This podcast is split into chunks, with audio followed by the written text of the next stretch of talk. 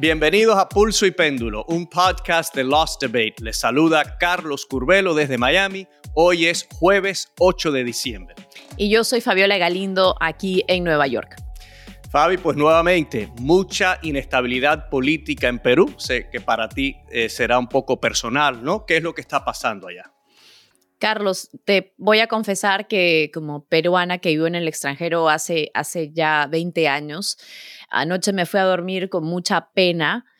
Quiero comenzar diciendo que amo al Perú. El Perú es un, un lugar hermoso, lleno de historia milenaria, pero lamentablemente hemos visto crisis política tras crisis política. Ayer eh, veíamos cómo el presidente Pedro Castillo fue arrestado luego de haber intentado hacer un golpe de Estado, al intentar disolver el Congreso. Una palabra disolver que para los peruanos eh, nos ocasiona un déjà vu, nos traslada a 1992 cuando el expresidente y dictador Alberto Fujimori logró disolver el Congreso y quedarse en el poder por mucho más tiempo del que debió. Ahora, hay muchas diferencias, aunque muchas similitudes entre ambos casos, porque en este caso el Congreso logró votar y eh, vacar eh, el puesto del presidente y juramentar a otra, a la vicepresidenta en este caso. Sí, yo creo que ese es el, rayo de sol, ¿no? Que, la constitución se, protegió, se impuso y que el Congreso, nada, eh, pues tomó acción contra este usurpador, ¿no? En definitiva, esa es la diferencia principal que lo que le tomó a Fujimori más de nueve años en, eh, logró escapar a la justicia. En este caso no va a ocurrir con Castillo. Ya la Procuraduría le está acusando por rebelión, por haber intentado hacer este autogolpe por una eh, eh, por esto podría pasar hasta más de 10 años en la cárcel. Así que hay muchas diferencias en definitiva, pero eh, a pesar de que ese rayo de luz, como tú lo describes, aquí yo veo dos titulares claros. Uno, Perú juramenta a su primera presidenta mujer, pero en realidad sucede debido a este intento o a este autogolpe. Y, y, ahora es también ver quién es Dina Boluarte, ¿no? Dina Boluarte es la vicepresidenta de Pedro Castillo y para muchos ella debería pues hacer un llamado a elecciones eh, nuevas en lugar de quedarse en el poder hasta el 2026 como ha dicho que lo hará como le hubiese tocado a Pedro Castillo. Así que a pesar de que hemos visto en tres horas una de las peores crisis políticas en el Perú, definitivamente esto no acaba aquí. Muchos no están de acuerdo con que Dina Boluarte se quede en la presidencia porque ella misma también ha sido investigada en el pasado por otros temas de abuso de poder. Así que realmente eh, es, eh, yo me siento muy triste, pero también veo que mis compatriotas, mis amigos que dejé en el Perú, están un poco acostumbrados, lamentablemente, a este tipo de realidad política. En seis años, seis presidentes. Y Fabi, yo creo que esto nos recuerda ¿no? la razón por la cual muchos estamos en Estados Unidos, que es la inestabilidad política, y nos recuerda que es importante evitar que eso suceda aquí, porque eh, aunque esta ha sido una democracia muy estable por muchos años, en los últimos años ha estado un poco inestable y nada, hay que respetar las instituciones y defender la verdad y creo que a eso nos dedicamos aquí en, en, este podcast. Totalmente, yo creo que es importantísimo. Esto nos deja una lección de por qué hay que defender la democracia a toda costa, ¿no? Y no llegar a esos extremos. Así que vamos a, pues, cambiar de tema ahora, Carlos. Sí, sí, sí, vamos a pasar a los temas de hoy. Vamos a estar hablando de Twitter. A mí me gusta mucho Twitter y de todos los cambios que Elon Musk está implementando Así es, Carlos. Marx dice que todos estos cambios son en pro de la libertad de expresión, pero lo cierto es que está creando mucha controversia. Y hablando de controversias, las reacciones no se han hecho esperar luego de que el expresidente Trump hiciera un llamado a acabar con la constitución. De esto hablábamos hace unos segundos, ¿no? Ya les, ya les estaremos explicando de qué se trata todo esto.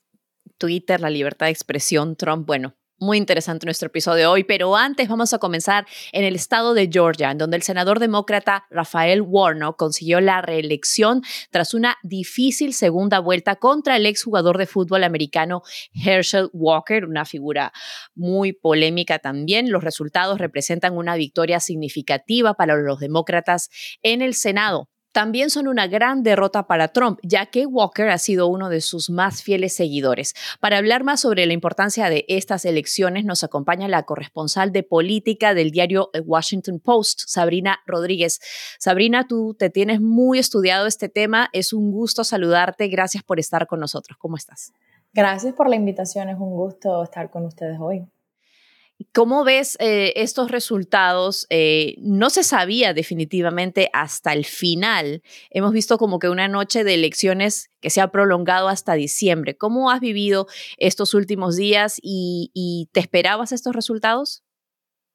Han sido unos meses bien largos, la realidad en Georgia. Um, y en verdad pensando de los votantes acá que, yo sigo en, en Atlanta, y viendo los votantes en verdad con todos los anuncios de campaña día y noche. entonces, hasta el último momento, la verdad es que, que, no se sabía quién iba a ganar. Se sabía que en verdad podía ser determinado por 30 mil votos, 40 mil votos, que en un estado con 11 millones de personas es, es nada. Pero, pero en los últimos días sí, los demócratas se estaban sintiendo mucho más confiados de la situación y los republicanos sí tenían dudas de, que Herschel Walker iba a poder triunfar. los últimos días de las campañas, por ejemplo, él casi no estaba haciendo eventos, o sea, había poca energía en ese momento y al final del día también los demócratas habían gastado o sea, doble del dinero que, vimos en, estas campañas. Entonces, al final no fue muy sorprendente, pero después de tantos meses de, ver los dos candidatos en, esta batalla, um, sí fue como emocionante verlo ya resuelto. Sabrina, gracias por acompañarnos, te seguimos mucho y, y, haces un gran trabajo en el Washington Post. Y luego te voy a pedir que nos hables de tu abuela, pero eso lo vamos a dejar para el final. Eso es lo más importante. Eh, pero mira, quiero hacerte una pregunta ah, para que nos digas desde tu perspectiva cuál fue el factor clave en este resultado en Georgia. Ayer leí un tweet de eh, Eric Erickson, que es un activista conservador, y él dijo lo siguiente, un estado rojo tiene dos senadores azules gracias a un hombre anaranjado. ¿Crees tú que fue Donald Trump el factor decisivo en esta campaña? Creo que, bueno, al final del día creo que fueron varios factores, pero Trump sin duda fue lo más importante. O sea, Walker nunca pudo escaparse de Trump. Um, su campaña nunca pudo y no creo que necesariamente querían. La realidad es que Walker tiene una amistad con Trump que, Trump, o sea, fue el que le dijo que, se postulara para senador de Georgia. Um, él ganó en, las primarias por esa asociación que tenía con Trump. Entonces, nunca pudo escapar el, enlace entre él y Trump. Um, ahora, en la parte de, de las segundas elecciones, se habló mucho de que querían que Walker estuviera más con el gobernador, con el gobernador Brian Kemp, que ganó por más de siete puntos en las elecciones en noviembre y es visto como un republicano más moderado en Georgia, um, pero no funcionó tampoco. La realidad es que habían muchos problemas con el candidato.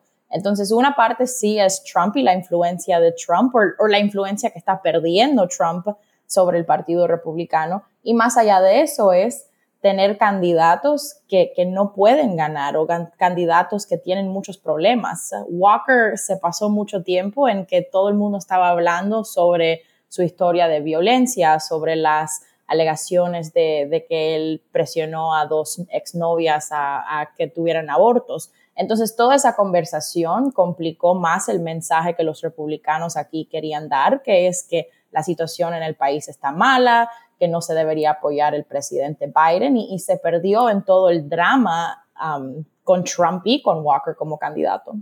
Yo sí creo que Georgia pone en relieve el peso que le representa Donald Trump al Partido Republicano. Brian Kemp quien se le enfrentó a Trump, rehusó eh, aceptar la mentira de Trump, gana por siete puntos. Por cierto, contra una candidata demócrata que hace cuatro años puso en duda los resultados de las elecciones en Georgia, Stacey Abrams, y el candidato de, Donald Trump, Herschel Walker, pierde por unos dos puntos.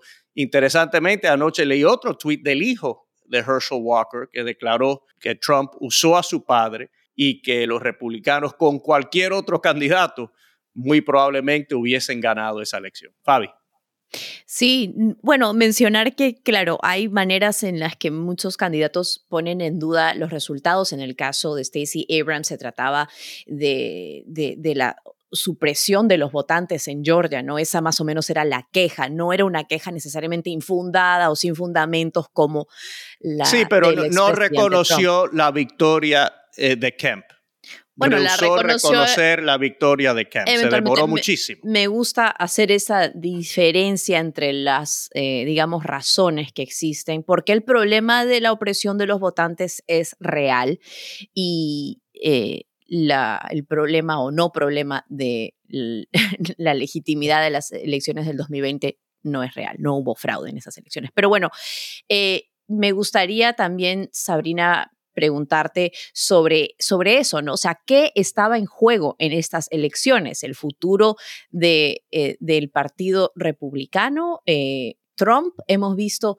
que esta es la primera vez en un siglo en que ningún eh, senador ha perdido su puesto, cuando muchas veces los políticos son vistos como gente con la que la gente se, se quejan de los políticos, pero en este caso han podido mantener sus posiciones, pero como tú bien decías, también hay un tema de la calidad de los votantes, ¿no? Entonces, ¿qué estaba en juego? Además, obviamente, de un asiento en el Senado eh, para los demócratas o los republicanos. Bueno, para los republicanos era, era ellos en verdad querían demostrar que el mensaje que han puesto en estas elecciones funcionó y, no lo pudieron hacer en este, en este caso después de, bueno, antes de noviembre se había hablado tanto de la ola roja que venía y que iban a ganar los republicanos y, que podía ser 52, 53 republicanos en el Senado. Y, y, se habló mucho de eso, o sea, la narrativa en estas elecciones era, wow, o sea, vamos a ver un triunfo grandísimo para, para los republicanos y eso no fue lo que terminó sucediendo. Entonces, esta elección era la última oportunidad para los republicanos que apoyaban a Walker, los que estaban en el partido, los aliados de Trump, poder decir, no, no, lo que estamos diciendo funciona, lo que estamos hablando de verdad tiene resonancia con los, con los votantes. y, y no sucedió. Entonces, ahora lo que a mí me interesa mucho es ver cómo van a ir esas conversaciones dentro del partido de ok, ¿quién es el futuro del partido? Porque más personas están hablando públicamente diciendo, mm, a lo mejor Trump no es el futuro, a lo mejor tenemos que estar mirando hacia otra persona para postularse en el 2024. Y son conversaciones que en verdad sí hace unos meses se ha estado hablando más, pero personas públicamente poniendo su nombre diciendo, mm, no creo que Trump es el futuro, es algo nuevo a mí y creo que, va a ser interesante ver cómo esas conversaciones siguen. Y ahora entonces de la parte de los demócratas, yo diría, para ellos, ellos querían comprobar que la agenda de Biden ha funcionado, que la gente apoya a Biden, querían comprobar que, si Biden se postula en el 2024, él puede triunfar de nuevo. Um, y para ellos se están sintiendo muy bien ahora ver que tienen los 51 demócratas en, el Senado. Um, para ellos para ellos no es que necesariamente van a poder resolver mucho porque el Congreso está dividido, pero pueden decir tenemos 51. Y, Sabrina, pero bueno, Fabi, adelante. No, no, creo que vamos a tener la misma pregunta, pero, pero me pregunto cómo, cómo esto afecta el balance de poder. Acabas de hablar de eso un poquito, Sabrina. No sé si quieres ahondar o si tú quieres hablar de otra cosa, Carlos. Bueno, sí, y en el Senado específicamente, Sabrina, sabemos que en, en estos últimos dos años, Manchin y Cinema solos han tenido poder de veto en el Senado. Mm. Y sabemos que ambos también tienen buenas relaciones con eh, Mitch McConnell, el líder republicano. ¿Cómo cambia esto ahora la dinámica en el Senado con los 51 votos? Ya Kamala Harris no es tan necesaria como antes y qué, qué va a pasar ahora con Mansion y Cinema. Sin duda les quita poder, o sea, tener otro voto más significa que, que cuando ellos deciden que no les gusta algo en una propuesta, sí, se pueden ligar juntos y entonces sí no hay la mayoría, pero que una persona puede decidir el resto de la agenda ya no va a ser.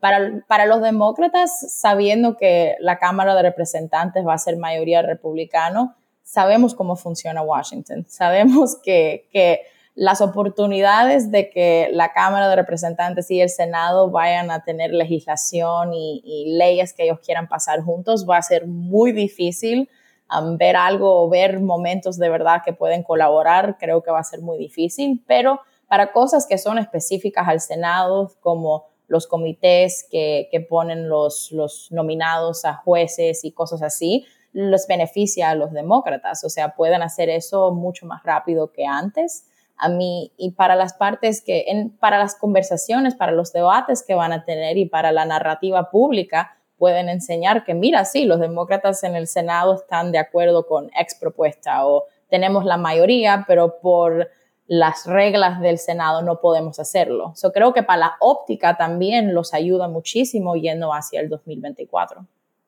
Por último, antes, de conversar sobre tu abuelita un minuto, McCarthy todavía no tiene los votos. ¿Crees que va a lograr los 218 votos que son necesarios para ser electo presidente de la Cámara?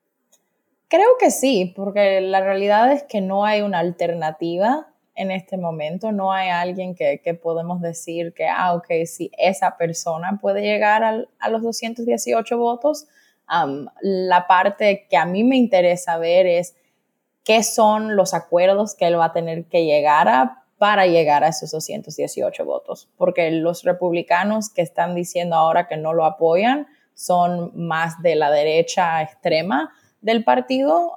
entonces, para mí es como qué es lo que él va a tener que decir o hacer para al final llegar, llegar al poder. pero creo que sí, que es nada más eh, cuándo va a ser, o sea, no es que sí lo va a llegar a hacer, pero cuándo, en los próximos días para poder ya, ya llegar hacia el poder. Yo creo que hay que vigilar a Steve Scalise, el número dos de los republicanos en la Cámara, porque hay un grupo de, ni me gusta decirle conservadores, ¿no? Eh, congresistas más radicales eh, que están bloqueando a McCarthy por el momento. Y como tú dices, Sabrina, a lo mejor él llega a algún acuerdo con ellos, pero yo creo que esos congresistas estarían mucho más dispuestos a darle el apoyo a Scalise que a McCarthy. Así que Scalise por el momento está muy callado apoyando a McCarthy, pero si McCarthy no logra en un primer voto los, los 218 votos, yo creo que, eh, hay que hay que mantenerle un ojo a Steve Scalise a ver si aprovecha esa oportunidad. Yo sí quisiera hacer una pregunta sobre eso porque me parece muy curioso esta, esta batalla de poder y, quisiera preguntarte, Sabrina, ¿qué significa esto o qué dice esto sobre el liderazgo republicano? ¿Hay una división? Eh, ¿A qué se debe esta división? Si le puedes explicar a nuestra audiencia por qué eh, este, digamos, no se define ese liderazgo del Partido Republicano tan decisivamente como sí ocurrió en el Partido Demócrata. Bueno, la realidad es que hemos visto en los últimos meses muchas más conversaciones y no quiero traer Trump de nuevo a la conversación, pero Trump es parte del cálculo aquí, que, que los republicanos están debatiendo sobre qué es el futuro, futuro del partido, qué es, cuáles son los mensajes que queremos estar hablando. Queremos estar hablando de, de como se dicen, las, las guerras de cultura, los culture wars, o queremos estar hablando de de la inflación, de la economía, de los problemas que, están lidiando con los, los, estadounidenses todos los días. Entonces, el mensaje es una parte que creo que, que, se está debatiendo. En el Senado también, o sea, no es nada más algo que está pasando en la Cámara de Representantes. También hubo conversaciones sobre si, si iba a ganar Mitch McConnell para ser el líder de los republicanos en el Senado él pudo triunfar y tuvo los votos suficientes para hacerlo, pero en la Cámara de Representantes es similar. Vemos que, que hay, o sea, republicanos, los radicales, que, quieren que el mensaje sea de una manera que, no refleja la mayoría del partido o no refleja la mayoría de, los representantes ahora. Entonces, creo que, que, en verdad con una mayoría tan pequeña que van a tener los republicanos, me va a interesar mucho ver qué van a poder hacer en la Cámara de Representantes, o sea, tener suficiente apoyo para, para distintas leyes y legislación también va a ser difícil solo dentro del partido.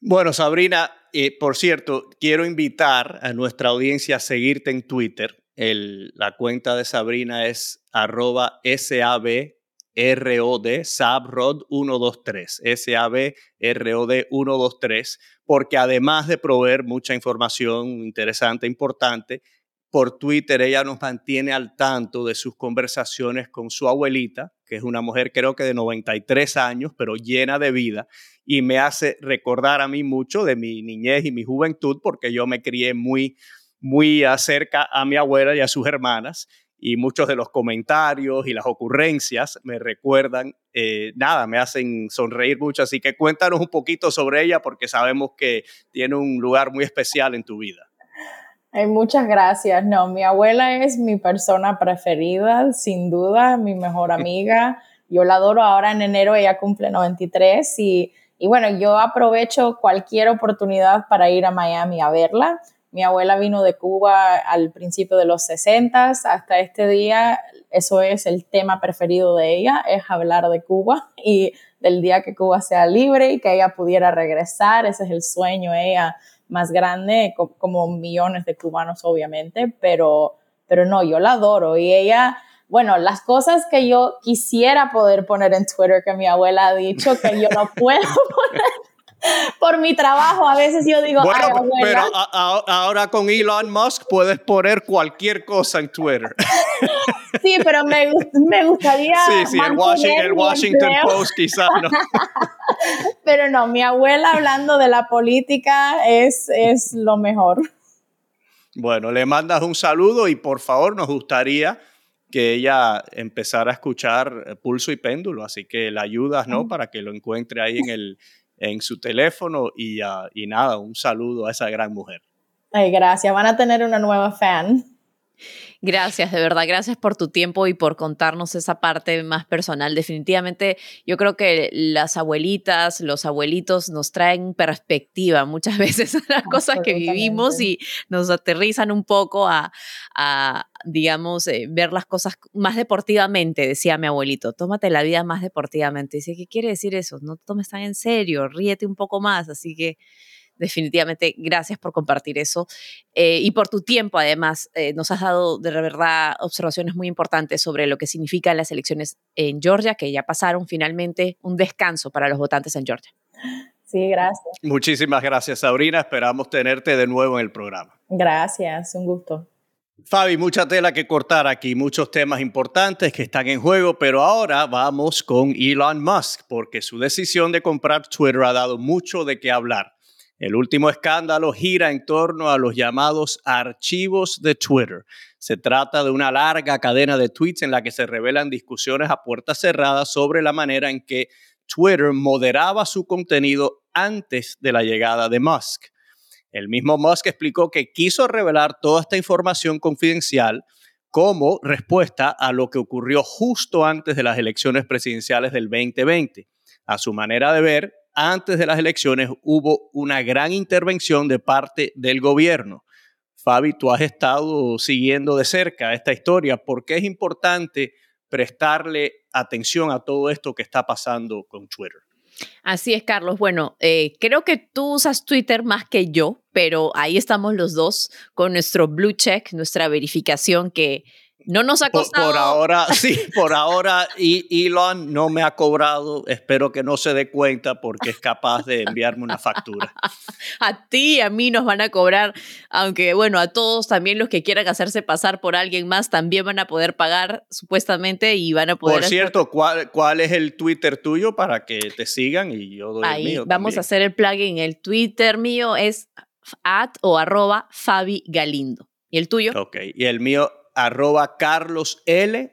Curvelo y ya que estamos hablando de cuentas, la más importante es la de pulso y péndulo, arroba pulso y péndulo, todo junto en Twitter siempre. Así es, ahora ya estamos listos para esta conversación. Y bueno, ah, hay que mencionar que Twitter necesariamente no es la plataforma social más grande, pero sí es la más influyente. Todo lo que pasa en Twitter son eh, muchas personas eh, que, están en Twitter, son personas del gobierno, personas que tienen eh, periodistas o personas que tienen mucha influencia. Pero vamos a ver a lo que, a lo que íbamos con Elon Musk, ¿no? Desde octubre, cuando ya finalmente se finiquita toda esta compra por 40 mil millones de dólares. Esta es la cantidad de dinero que Elon Musk gastó para comprar Twitter, a pesar de que esta es una plataforma que solo ha generado ganancias durante los últimos dos años, de, los, de, casi 10 que lleva creada o más. Bueno, luego de que Elon Musk entra, eh, casi dos tercios del personal fueron despedidos o renunciaron. Eh, también se creó lo que ya decíamos, la verificación de cuentas que atrajo a miembros de Canon o QAnon, también del Estado Islámico, y bueno, de alguna manera les dio legitimidad, ¿no? Muchos están también analizando cómo el hate speech o el discurso de odio ha aumentado en Twitter después de la adquisición de Elon Musk. Vimos que Musk tuiteó y borró luego una teoría conspirativa en contra de Paul Pelosi, ha perdido muchas, digamos, apoyo de publicitario, así que Twitter está en la cuerda floja, mucha gente se está yendo de Twitter, están cerrando sus cuentas, están yendo a otras plataformas que no son igual de efectivas, o mejor dicho, eh, ya una plataforma establecida, ¿no? Y bueno, para terminar, quisiera esta parte sobre los, los insultos y los, eh, el hate speech ¿no? El, discurso de odio que se ha venido dando. Hay varias eh, instituciones que monitorean esto, como la Liga Antidifamación o Center for Countering Digital Hate, que han registrado que los insultos, por ejemplo, contra los afroamericanos en Twitter pasaron de ser de 1.282 al día antes de que entrara Elon Musk y ahora se han casi triplicado a 3.876, solamente contra la comunidad afroamericana. En el caso de la comunidad LGBTQ, los insultos que antes iban de 2.500 eh, antes de Elon Musk, ahora se registran hasta 3.900 al día. Si bien no son cifras muy altas, el hecho de que se haya, haya aumentado tan exponencialmente es algo que muchos de estas instituciones que monitorean eh, plataformas sociales dicen hay que tener mucho ojo con esto. Así que ahora, pasando al tema de los archivos de Twitter. Bueno, como ya explicabas, Carlos, Musk, Elon Musk le entregó esta, estas conversaciones internas que se registraron antes de las elecciones del 2020 en las que según él se demuestra la censura que se aplicó para encubrir una historia sobre la familia Biden. En los documentos se habla sobre esa decisión de que Twitter dijo que, o mejor dicho, decidió que iban a bloquear, difuminar este artículo escrito por el New York Post. En ese momento, vamos a hablar del artículo, pero en ese momento Twitter argumentaba que bloquearía, digamos, la difamación de este artículo porque se trataba de materiales hackeados, supuestamente una laptop del hijo del presidente, y no sabían si se trataba de una historia plantada por la injerencia rusa. Así que luego el CEO se disculpó, se retractó y pues pudieron admitir la, la propagación de esta historia. Eso fue un error por parte de Twitter. Ahora, la historia de la que está en el centro del meollo es un artículo que salió publicado por el diario El New York Post, en el que, vamos a ser claros, esto no ha sido corroborado por pulso y péndulo y tampoco por muchos medios, pero la historia básicamente decía que alega que en esa laptop que se encontró del hijo del presidente eh, había información de que en el 2015 Hunter Biden intentó organizar una reunión entre su padre y ejecutivos de una empresa ucraniana. Eh, los abogados de Hunter Biden niegan que esto sea cierto. Ellos dicen que no han negado específicamente que la laptop existió o no, pero dicen que esa información no es verídica.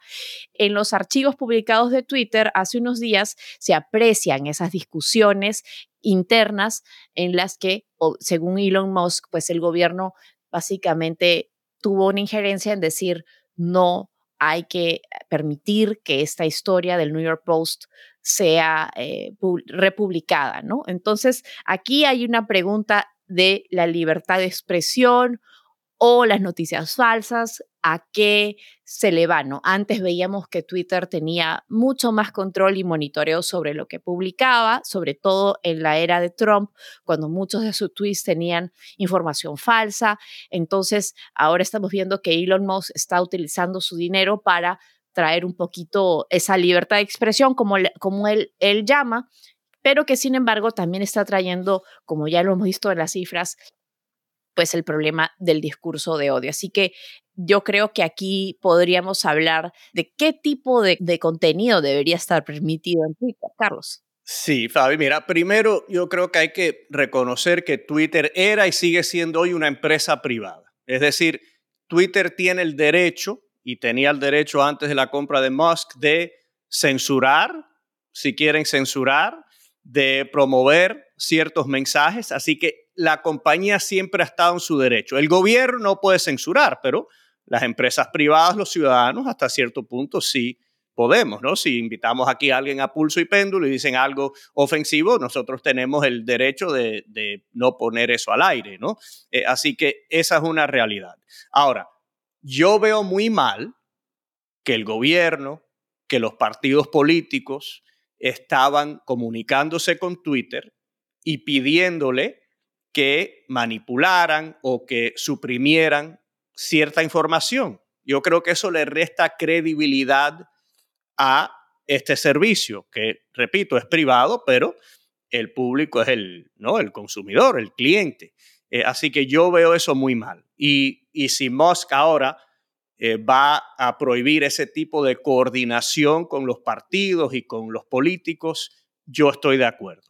Lo otro es que yo creo que no debemos subestimar a Elon Musk. Indiscutiblemente que eh, ha sido errático, un poco caótico en esta temprana etapa de su tiempo dirigiendo Twitter, pero el hombre es un gran empresario. El hombre es el fundador de Tesla, el hombre es el fundador de SpaceX, eh, ¿no? Ha logrado eh, enviar cohetes al, al, espacio, así que es un hombre de mucho talento y eh, como dicen en inglés, eh, eh, perhaps there's a method to his madness, ¿no? Que, que, que, lo que nosotros percibimos como una locura quizás en realidad sea ¿no? una estrategia o un programa inteligente que él ha desarrollado. pero yo, Fabi, soy parcial a una interpretación amplia de la primera enmienda. yo creo que ya cuando uno comienza a censurar, entonces eso no tiene límite. Entonces yo sí creo que eh, Musk tiene la idea correcta, ¿no? Que hay que manejarlo bien, que la libre expresión debe tener algunos límites indiscutiblemente. Por ejemplo, yo creo que incitar a la violencia ya es algo eh, que no se puede permitir. Eh, pero yo creo que la solución al discurso del odio, por ejemplo, es que las personas puedan participar y criticarlo y, limitar el alcance de ese tipo de mensajes. No porque alguien los esté censurando, sino porque el, público eh, se una contra esos tipos de mensajes. Y yo creo que ahí también el otro lado de la moneda, hay quienes argumentan que este tipo de defensa de defensa absolutista de, de la libertad de expresión puede llevar a el otro extremo, ¿no? Por ejemplo, cuando luego de que entra Musk y toma poder de Twitter, eh, hace una encuesta y le pregunta a la gente si le debe restaurar la, cuenta a, al expresidente Donald Trump, a, a, Jay o Kanye West. Entonces, eh, ahí no sé si esa es una democracia representativa, porque no todos los americanos o norteamericanos están en Twitter para hacer ese tipo de voto.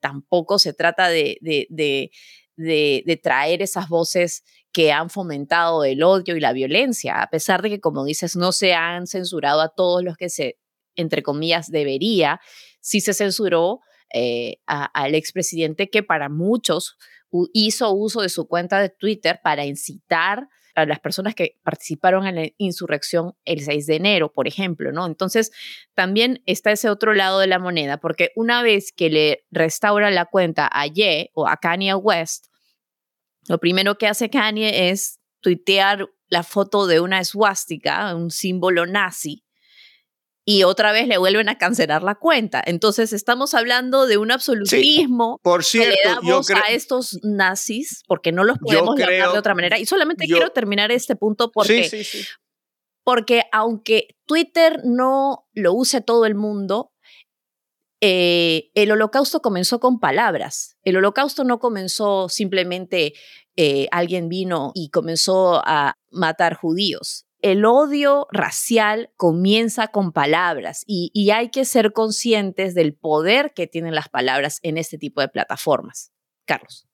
Sí, Fabi, pero yo creo que las ideas malas, nefastas, deben ser derrotadas en el mercado de ideas y de opiniones, porque cuando uno empieza a suprimir, eso va sembrando resentimiento y a veces uno termina dándole mayor fuerza a esas ideas, porque ese grupo se siente limitado, se siente discriminado. Y yo sí creo que Musk, no, lo, de, lo de es algo horroroso y es una persona que evidentemente está enferma de la mente, ¿no? Pero yo creo que Musk fue hipócrita en cancelar la cuenta de Kanye West porque él había declarado que él era un absolutista en este tema de la libre expresión. Así que si tú crees en la libre expresión absoluta, vamos a poner como excepción el tema de incitar a la violencia, ¿no? Decir, vamos a casa de tal persona, a quemar su casa o algo por el estilo. Eh, pero si tú crees en la libre expresión, tú tienes que dejar a Kanye West poner ese tipo de, mensaje y que, y que el público sea el que lo condene. Eh, que el público, los otros usuarios de Twitter sean los que se manifiesten contra eso. Yo de verdad creo eh, que esa es la mejor solución. ¿no? Eh, lo estamos viendo, por ejemplo, con el trompismo en Estados Unidos, dentro del Partido Republicano, que él mismo se va desvaneciendo. No es porque el gobierno haya declarado algo contra él o porque lo hayan no vetado, es porque el público mismo se está dando cuenta que esto es algo contraproducente, negativo para el país. Yo sí creo que ese, ese tipo de dinámica orgánica en una sociedad libre es preferible. E, es preferible, pero creo que también no podemos dejar de lado el hecho de que estas voces han tenido un efecto. Si bien lo que tú dices es cierto, que, debe ser una reacción orgánica, que la respuesta del público debería ser la, la que de alguna forma eh, apague estas voces extremistas y violentas, eh, lamentablemente hemos visto que eso no siempre ocurre y que existe cierta responsabilidad en, en crear un margen en el que todos podemos entender que hay cosas que son ciertas. Entonces, a mí me sorprende en específico lo de Kanye, porque eh, Kanye es una persona que mm, tendrá problemas o no mentales, no se puede atribuir todo a eso, pero que ha dicho cosas que, o sea, no se puede negar que son, es un simpatizante nazi. E, y, suena horrible decir esta palabra, pero las cosas como son, ¿no? O sea, escuché en otro, en otro programa que, que le preguntaron, ¿no? O sea, por qué él tenía este apoyo o, simpatía con, con el nazismo y él dijo que él cree que todos los seres humanos tienen algo que contribuir a la humanidad, especialmente Hitler. Sí, sí. No dijo, no dijo alguien como especial, o sea, tiene una apología a este, a este odio que una persona con esa influencia no debería simplemente dejársele en una plaza abierta hablar y tildársele de loco cuando tiene seguidores, cuando tiene gente que le escucha, cuando hemos visto eh, que esto se puede materializar, se puede concretar en ataques contra personas reales. Cuando hablamos, por ejemplo, del crimen que aumenta eh, en las ciudades como en Nueva York o en tantos otros lugares, nos olvidamos que el crimen que aumenta es el crimen de odio. Acabamos de ver las cifras en la ciudad de Los Ángeles, los crímenes de odio contra las comunidades asiáticas que aumentaron tanto durante la pandemia, contra las comunidades inmigrantes. Entonces, esto tiene efecto. Y tienes toda la razón, debería ser el público quien de alguna manera condene esto, pero el público lamentablemente también le sigue. Y esto lo estamos viendo en nuestras comunidades. Así que es, es un poco de ambas cosas, ¿no? Ahora yo me pregunto cuál es el futuro de Twitter. ¿Tú te vas a salir de Twitter, Carlos, o te vas a quedar? No, no, yo, yo, no, yo no me voy de Twitter más nunca. Eh, antes era una compañía que obviamente se inclinaba un poquito hacia la izquierda, eso es obvio. Eh, ahora algunos dicen que se inclina más hacia la derecha por Elon Musk. Eh, yo creo que lo mejor para Twitter y para Musk es eh, que la percepción de que Twitter sea un foro donde cualquiera eh, se puede expresar, donde se, se le trata justamente ¿no? con igualdad a todos los participantes y me parece que esa es la visión eh, y la meta de Elon Musk. Y de nuevo, yo no lo subestimo, obviamente no estoy de acuerdo con todo lo que ha dicho y lo que ha hecho, pero sí lo respeto como empresario Ah, y, yo creo que eh, Twitter va a terminar mejor eh, cuando ya Musk eh, termine ¿no? su, su proceso de, de, reformar y de rehacer la compañía. Yo sí me pregunto qué va a pasar con Twitter porque hemos visto que los ingresos publicitarios han bajado esto representa eh, cerca del 90% de las ganancias de Twitter, la publicidad. Y a través de, los usuarios que han regresado, de los tweets que ha enviado el mismo Elon Musk, o de a través de esta verificación, por ejemplo, vimos que este, una cuenta de chiquita banana que era falsa, pero que se compró la verificación, mandó un tweet diciendo algo así como que no hemos cometido ningún golpe en contra de ninguna, ningún país centroamericano desde tal año. O sea, la gente está usando Twitter de una manera para probarle a Elon Musk de que lo que está haciendo no le está dando resultado. Él está queriendo cobrar por la verificación, pero se está dando cuenta que él tiró otra vez por la culata, porque entonces cualquier persona va a poder tener, entre comillas, legitimidad y van a poder decir lo que... E, es una locura lo que está pasando en Twitter. Y yo creo que, aunque no te vas a ir, yo dudo que me vaya a ir de Twitter también porque es una manera de monitorearlo. No te vayas, no me dejes solo, no me dejes solo, nosotros somos compañeros. No te voy a dejar solo en Twitter, pero sí me voy a quedar calladita. Yo no hemos estado ahí para mirar. Pero, pero sí, o sea, creo que sí es, es importante cuestionarnos qué va a pasar con Twitter porque, porque se está llenando de, de, de, estas personas que, que se suscriben a este discurso de odio, lo dicen las cifras y, y me pregunto cuánto podemos aguantar los que no nos suscribimos a este discurso de odio a un ambiente así, ¿no? No sé. Bueno, vamos a darle tiempo al señor Musk, acaba de llegar, ¿no? Está está entendiendo y aprendiendo lo que es Twitter, así que vamos a darle tiempo, ¿no? Lo de Tesla le ha salido bien, lo de SpaceX también, vamos a ver cómo le sale lo de Twitter. Pero bueno, creo que ahora vamos a hablar de un tema relacionado, ¿no? A, este, a esto de los archivos de Twitter y todo lo demás.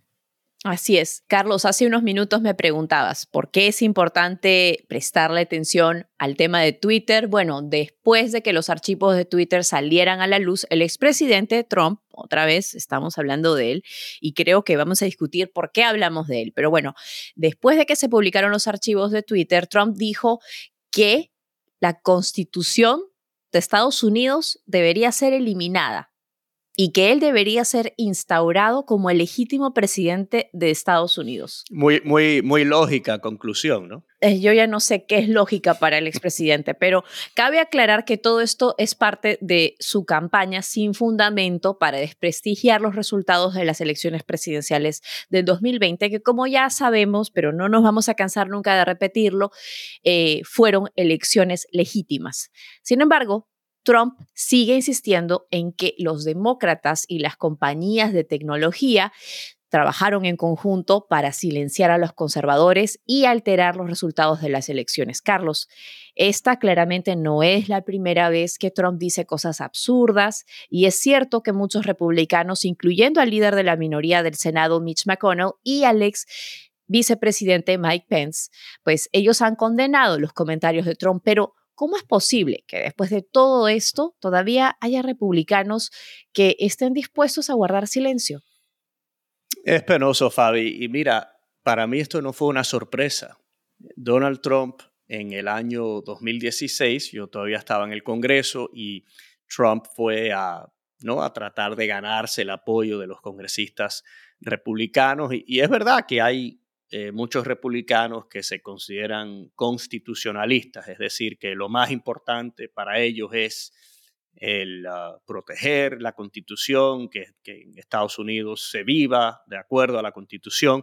Y en una reunión a puertas cerradas le preguntaron, ¿no? Bueno, un señor congresista, no voy a decir su nombre, pero se paró y le preguntó, háblenos de la constitución y eh, para usted es importante. Entonces Trump como que chistosamente dijo, sí, sí, a mí me encanta la constitución, me encanta el artículo 1, el artículo 2, ¿no? Y siguió hasta el 12, el 13, bueno, números eh, de artículos que no existen en la constitución. Así que ya para mí en aquel momento fue evidente que este señor eh, no le interesaba nada de eso. Y la constitución es lo más fundamental en este país, es el contrato, ¿no? Entre el gobierno y los ciudadanos. Y uh, la constitución es la que termina protegiéndonos en momentos eh, de inestabilidad, eh, de, caos.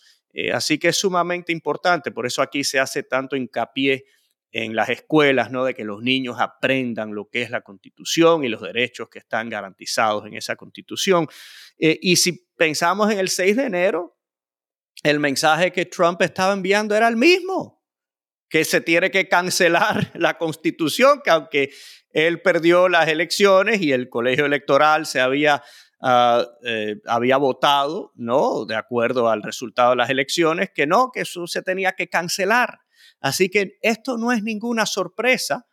Me agrada que algunos republicanos al fin están condenando este tipo de discurso y de este tipo de actitud, pero eh, no eh, suficientes republicanos lo están haciendo. Todo el país se tiene que unir contra este tipo de conducta, contra esta mentalidad que, repito, es de lo que nuestras familias eh, le huyeron. Mira lo que está sucediendo en el Perú, Cuba, Venezuela, Nicaragua, eh, en Argentina. Sabemos que eh, la señora Fernández de Kirchner no ha respetado las instituciones de ese país.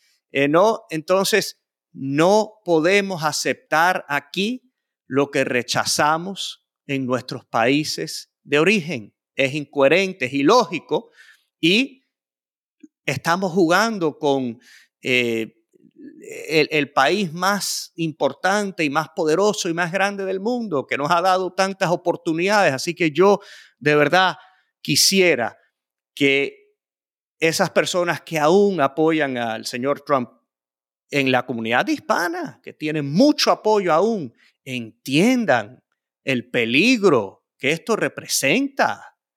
Entiendan que estamos en este país precisamente para evitar este tipo de situación, ¿no? Sí, sí, Carlos, yo creo que eh, mm, no sé quién no podría estar de acuerdo con lo que acabas de decir.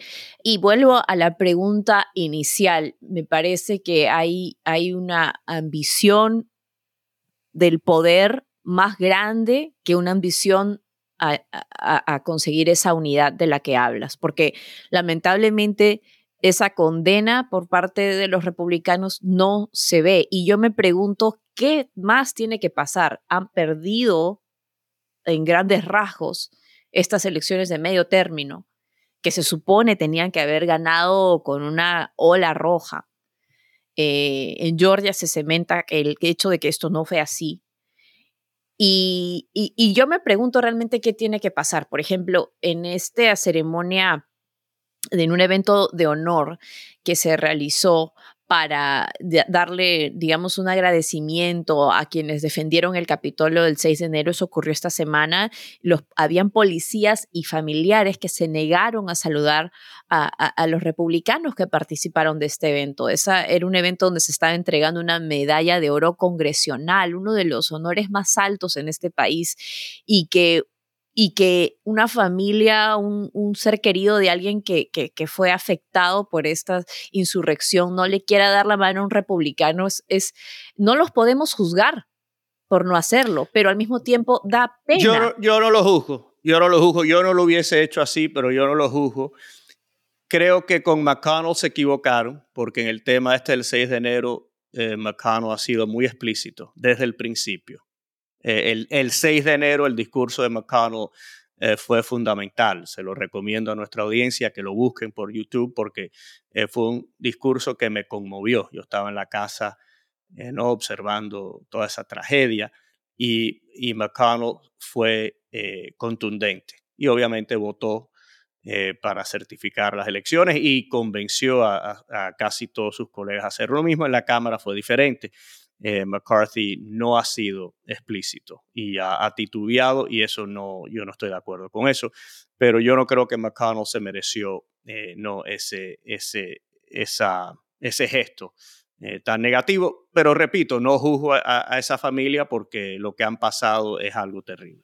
Así es, así que realmente esperemos que, que podamos tener, y cerrando un poco con el tema del Perú, la memoria es importante, la memoria política, la memoria colectiva de lo que sucede en nuestro país a nivel político, y ahora estoy hablando de Estados Unidos, es importantísimo para enmendar esa división, esa polarización, el hecho de que todos entendamos qué fue lo que pasó verídica y legítimamente, no la versión de un lado o la versión del otro. Así que esperemos que algún día podamos todos llegar a un consenso de que lo que ocurrió el 6 de enero fue realmente uno de los de las crisis más grandes y más graves que hemos enfrentado en este país. Así que así es, Fabi, así así llegamos al final de esta edición de Pulso y Péndulo. Hoy, hoy me puse corbata, no me lo has reconocido. Yo me puse un abrigo, un saquito también, no me lo has reconocido. Ah, bueno, perdóname. no, no, no. Estamos, estamos más presentables hoy porque creo que teníamos una, una, invitada muy importante del Washington Post que nos ha compartido, así que no queríamos este, estar aquí. Claro que sí. Bueno, pues les agradecemos a todos su tiempo. Muchas gracias por acompañarnos. Así es, y les recordamos que siempre nos ayuda que nos sigan en Apple Podcasts, Spotify, YouTube o en la plataforma que prefieran. Y también les queremos pedir que nos gustaría saber qué tipo de temas les gustaría a ustedes escuchar o que quisieran que nosotros toquemos y averigüemos un poquito más. Así que no duden en dejarnos un comentario en nuestras redes sociales. Nos pueden encontrar en Instagram y en Twitter en Pulso y Péndulo. Saludos y hasta el próximo jueves. Pulso y Péndulo es un podcast de Lost Debate. El episodio de hoy fue producido por Mónica Espitia y editado por Oscar Durand y Maxi Freedy. Por cierto, le doy las gracias a John Paul Chávez por eh, ser eh, anfitrión contigo la semana pasada. Y también queremos reconocer a Yesenia Moreno, eh, que es nuestra productora asociada e investigadora. Fabi, ¿te sabes el chiste de peritas y higuitos? No, cuéntamelo. Ese bueno, no, no, no, te lo puedo hacer. Porque no, ah. no, no, se permite. Pero si, si, alguien, si, si alguien en nuestra audiencia se lo sabe, nos dejan un comentario. Oh my God, ahora me quedé como que no sabe, la que no sabe los chistes. Bueno, me lo voy a no, googlear. No, te lo hago. Te lo hago ahora. Te lo hago ahora. Bueno, gracias a todos. Hasta pronto.